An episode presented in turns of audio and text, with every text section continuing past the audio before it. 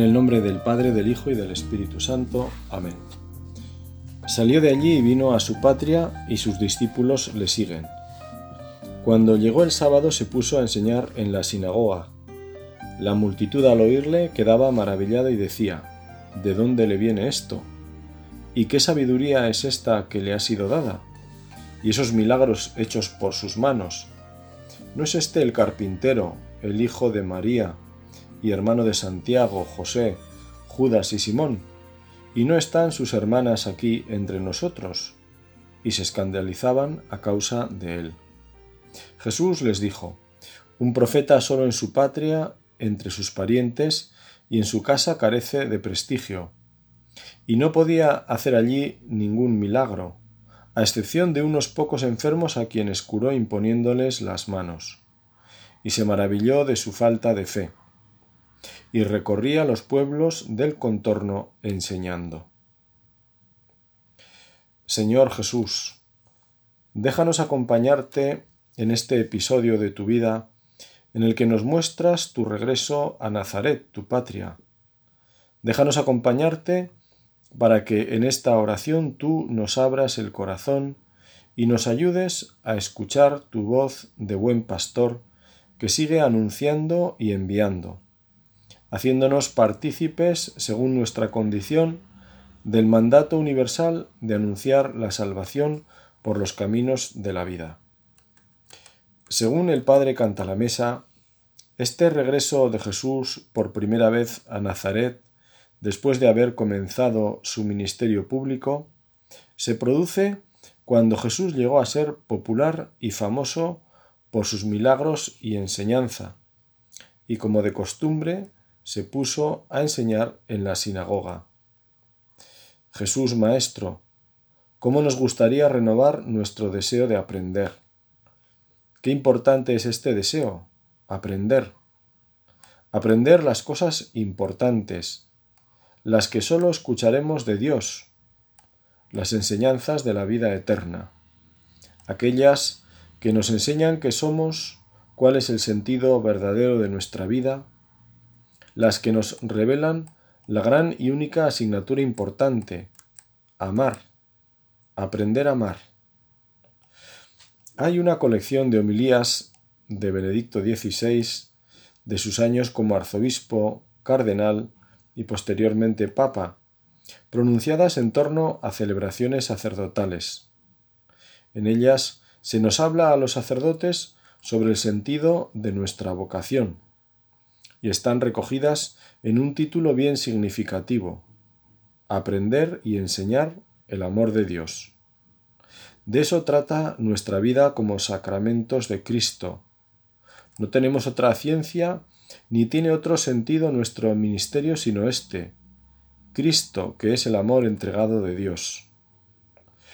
Esto que es propio del sacerdote, vivido según las peculiares circunstancias de la vida, sirve para todos los cristianos, que siendo imagen y semejanza de Dios que es amor, aprendiendo a amar, sabemos lo más importante. Nos lo dice la experiencia de nuestra vida, que ha ido formándose a partir del amor de nuestros padres en la familia, que es el primer signo del amor de Dios. Por eso queremos acudir ante el Señor que nos habla al corazón con ese deseo que renovamos hoy buscando con atención oír su voz en el corazón. Este regreso a Nazaret, comenta otro autor, habría producido una mezcla de curiosidad y desconcierto, incluso el escepticismo en algunos. Cuando Jesús habló a sus paisanos, Marcos relata que todo fueron preguntas, pero preguntas que no salían de ellos mismos, y preguntas que buscan responderse con otra pregunta. ¿No es este el carpintero, el hijo de María? En el fondo, todo lo que hace y dice no puede ser, y esto les llevó a escandalizarse, que es ya un paso más allá. Es alejarse de la luz, y por eso solo curó a unos pocos imponiéndoles las manos. Y no podía hacer allí Ningún milagro nos dice el Evangelio, y se extrañó de su falta de fe. Este rechazo, por las formas en que se produjo, tuvo su origen en la envidia o en algo más profundo. El rechazo que el hombre o muchos hombres parecen sentir ante la presencia de Dios, comenta Guardini, que de un modo magistral describe este escándalo. El escándalo, dice él, es la expresión violenta del resentimiento del hombre contra Dios, contra la misma esencia de Dios, contra su santidad. Es la resistencia contra el ser mismo de Dios. En lo más profundo del corazón humano dormita junto con la nostalgia de la fuente eterna la rebelión contra el mismo Dios, el pecado, en su forma elemental que espera la ocasión de actuar. Pero el escándalo se presenta raramente en estado puro, como un ataque contra la santidad divina en general. Se suele ocultar dirigiéndose contra un hombre de Dios, el profeta, el apóstol, el santo, el profundamente piadoso. Un hombre así es una provocación, dice Guardini. Hay algo en nosotros que no soporta la vida de un santo. Es la vieja tentación de siempre. El hombre soporta a Dios siempre que se mantenga lejos. Está dispuesto incluso a amarle, pero a condición de que no intervenga demasiado en su vida, que no ponga trabas a su egoísmo, que no vaya a meterse en su propia familia. Así remata Martín Descalzo esa vieja tentación frente al Dios con nosotros.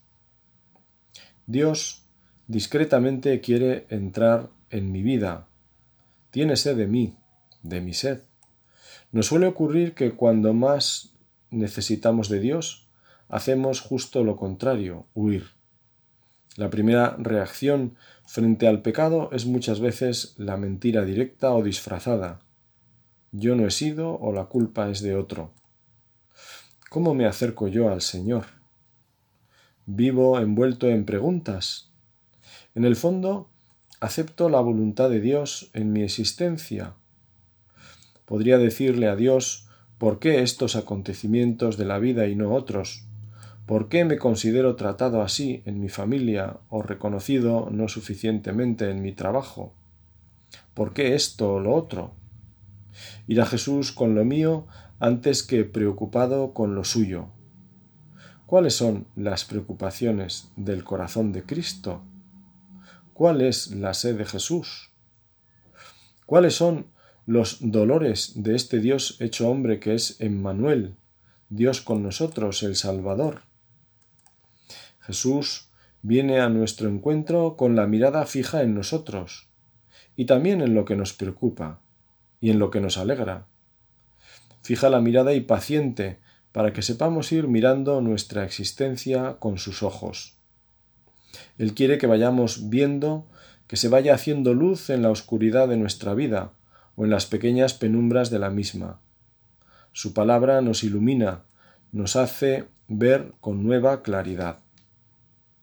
En este Hijo del Carpintero vuelve una vez más a producirse esa confusión de los sabios y entendidos. Cabe que los curados fueran los sencillos de su pueblo, que fueron capaces de acoger su curación. Es el Jesús de Belén y del Calvario, el Jesús de Nazaret que pasó tantos años en el taller de José, enseñándonos el valor redentor del trabajo, la importancia de una vida escondida de trabajo obediente y ofrecido a Dios, como lo vivirían San José y Santa María. En el fondo Jesús vino a salvarnos desde la humildad de la humanidad, y aquellos buscaban la salvación desde un reino de puestos y honores, de poder y reconocimientos. Como nos recuerda San Agustín, volvamos a la humildad, para que así podamos acoger los milagros de Jesús. Así los recibieron los que tuvieron esa fe sencilla que nos cuentan los evangelistas.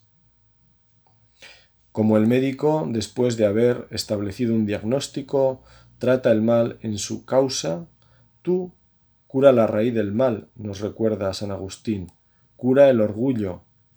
entonces ya no habrá mal alguno en ti. Para curar tu orgullo, el Hijo de Dios se ha abajado, se ha hecho humilde. ¿Por qué enorgullecerte? Para ti Dios se ha hecho humilde. Tal vez te avergonzarías imitando la humildad de un hombre. Imita por lo menos la humildad de Dios. El Hijo de Dios se humilló haciéndose hombre. Se te pide que seas humilde, no que te hagas animal. Dios se ha hecho hombre. Tu hombre conoce que eres hombre. Toda tu humildad consiste en conocer quién eres. Escucha a Dios, que te enseña la humildad. Yo he bajado del cielo no para hacer mi voluntad, sino la voluntad del que me ha enviado. He venido humilde a enseñar la humildad como maestro de humildad. Aquel que viene a mí se hace uno conmigo, se hace humilde. El que se adhiere a mí será humilde, no hará su voluntad sino la de Dios, y no será echado fuera, como cuando era orgulloso. Este Evangelio que acabamos de escuchar y con el que hemos rezado, continúa con el mandato misionero a los doce que ahora vamos a escuchar en este capítulo 6 de Marcos. Y llama a los doce, y comenzó a enviarlos de dos en dos, dándoles poder sobre los espíritus inmundos. Les ordenó que nada tomasen para el camino, fuera de un bastón, ni pan, ni alforja, ni calderilla en la faja, sino calzados con sandalias, y no vistáis dos túnicas, y les dijo, Cuando entréis en una casa, quedaos en ella hasta marchar de allí. Si algún lugar no os recibe y no os escuchan, marchaos de allí sacudiendo el polvo de la planta de vuestros pies, en testimonio contra ellos. Y yéndose de allí, predicaron que se convirtieran. Expulsaban los demonios y ungían con aceite a muchos enfermos y los curaban. Nos dice el evangelista que Jesús recorría los pueblos enseñando y a continuación nos presenta este ensayo con los apóstoles a los que llama y envía con unas instrucciones bien precisas. Jesús parece más empeñado en el cómo deben desenvolverse que en el contenido del anuncio. San Gregorio Magno destaca este envío por parejas, según él porque con menos de dos no se puede ejercer la caridad. Y esta es la nota distintiva del discipulado. En esto conocerán todos que sois discípulos míos, si os tenéis amor los unos a los otros. San Vicente de Paul, cuya fiesta pronto celebraremos, afirmaba, si un huevo tuviera asas, lo llevaríamos entre dos, para significar esta misma idea de una forma bien visible, la necesidad de expresar esa fraternidad en primer lugar en la ayuda al hermano, incluso aunque no lo necesite o no lo solicite. Estos ensayos de Jesús Toda esta pedagogía del Maestro con sus apóstoles la realiza en grupos. También otros momentos significativos había tres de sus apóstoles. Solo a Judas le da en la cena un encargo que deberá realizar en solitario. Lo que tengas que hacer, hazlo pronto, porque el pecado es lo único que puede hacerse en solitario. Para nosotros, como cristianos, la realidad de otra persona nos pone delante del Señor directamente. Lo que hagáis a uno de estos, me lo hacéis a mí. Si no amáis al que veis, ¿cómo sabéis que amáis al que no veis? Son frases rotundas de la Escritura, que expresan esta enseñanza tan simple como entendible y a la vez muchas veces exigente de lo que supone ser de verdad cristiano. Mirar al prójimo es recordar en primer lugar su condición de hijo de Dios, su llamada a la santidad igual que la mía, saber que Dios lo ha amado desde la eternidad y lo ha pensado para la misma.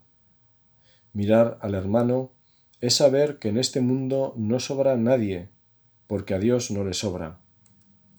En este momento, ante el Señor, podemos repasar en nuestro día quiénes serán hoy nuestros hermanos.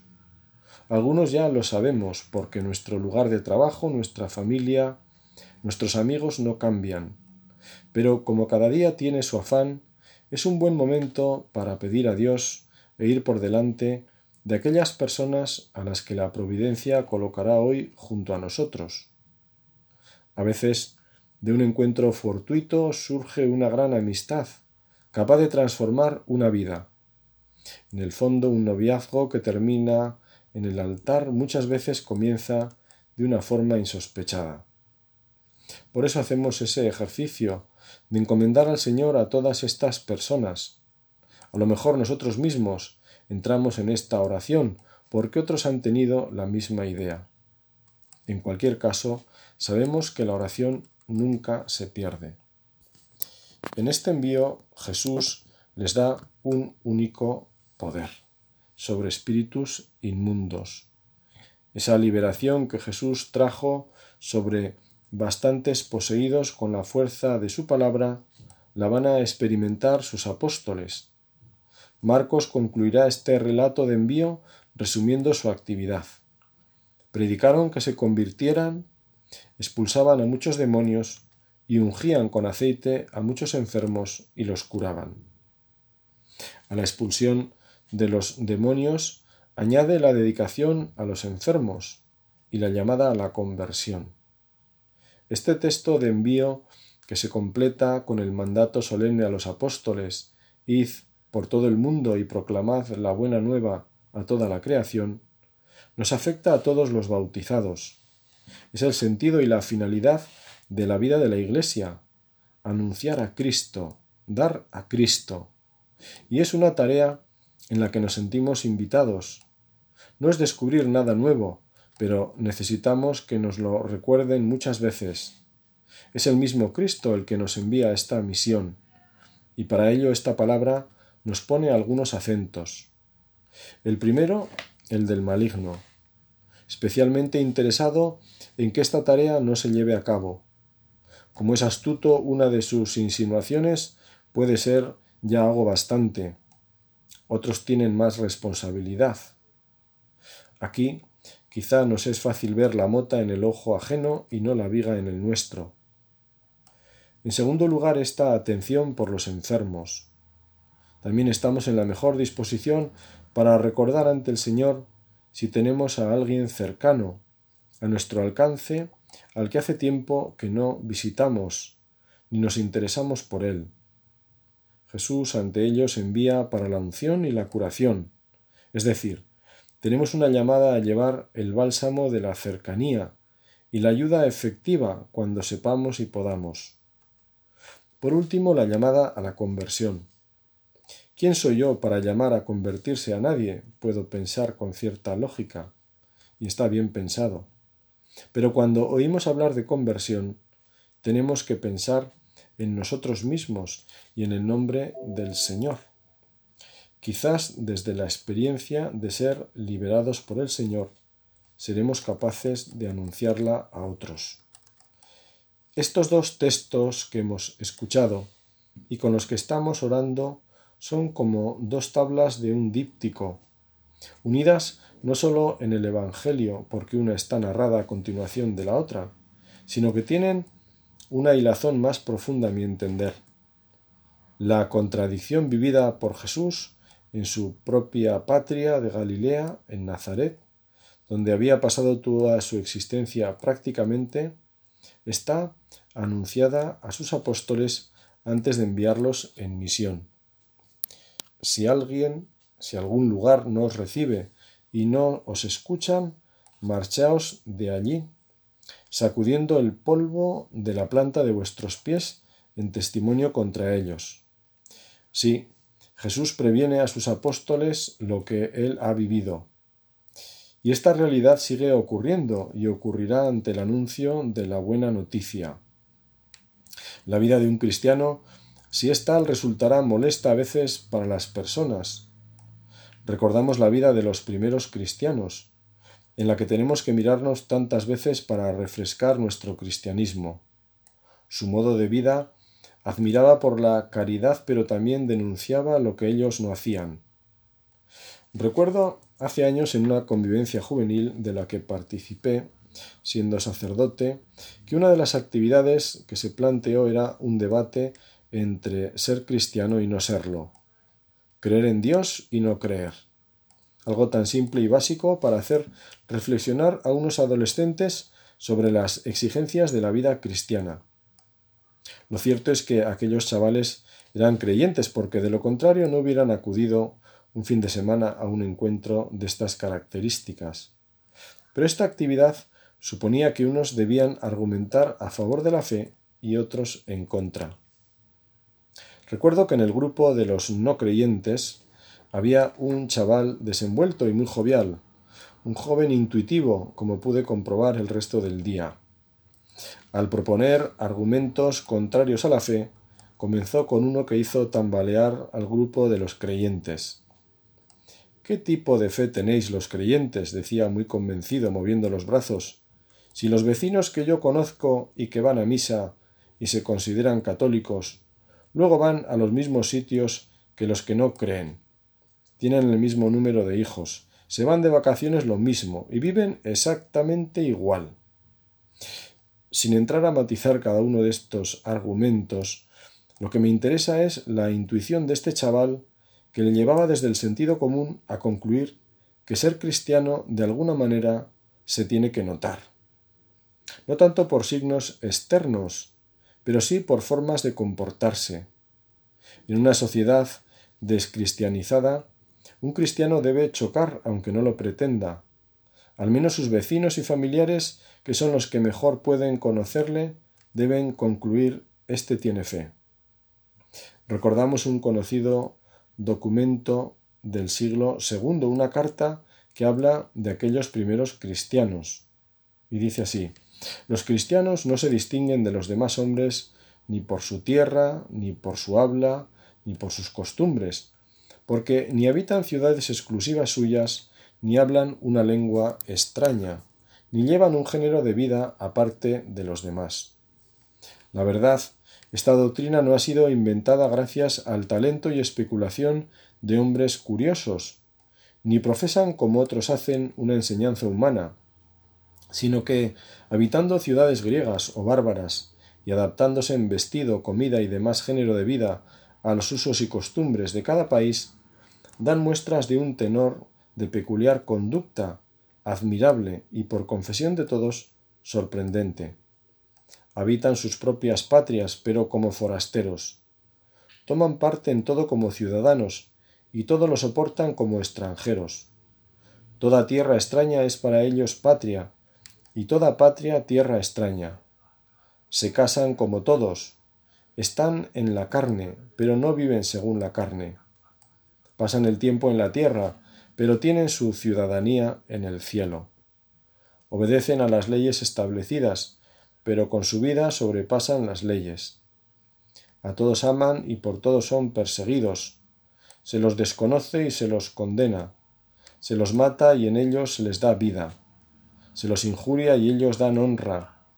Hacen bien y se los castiga como malhechores. Condenados a muerte se alegran como si se les diera vida. Por los judíos se los combate como extranjeros, por los griegos son perseguidos y sin embargo los mismos que los aborrecen no saben decir el motivo de su odio.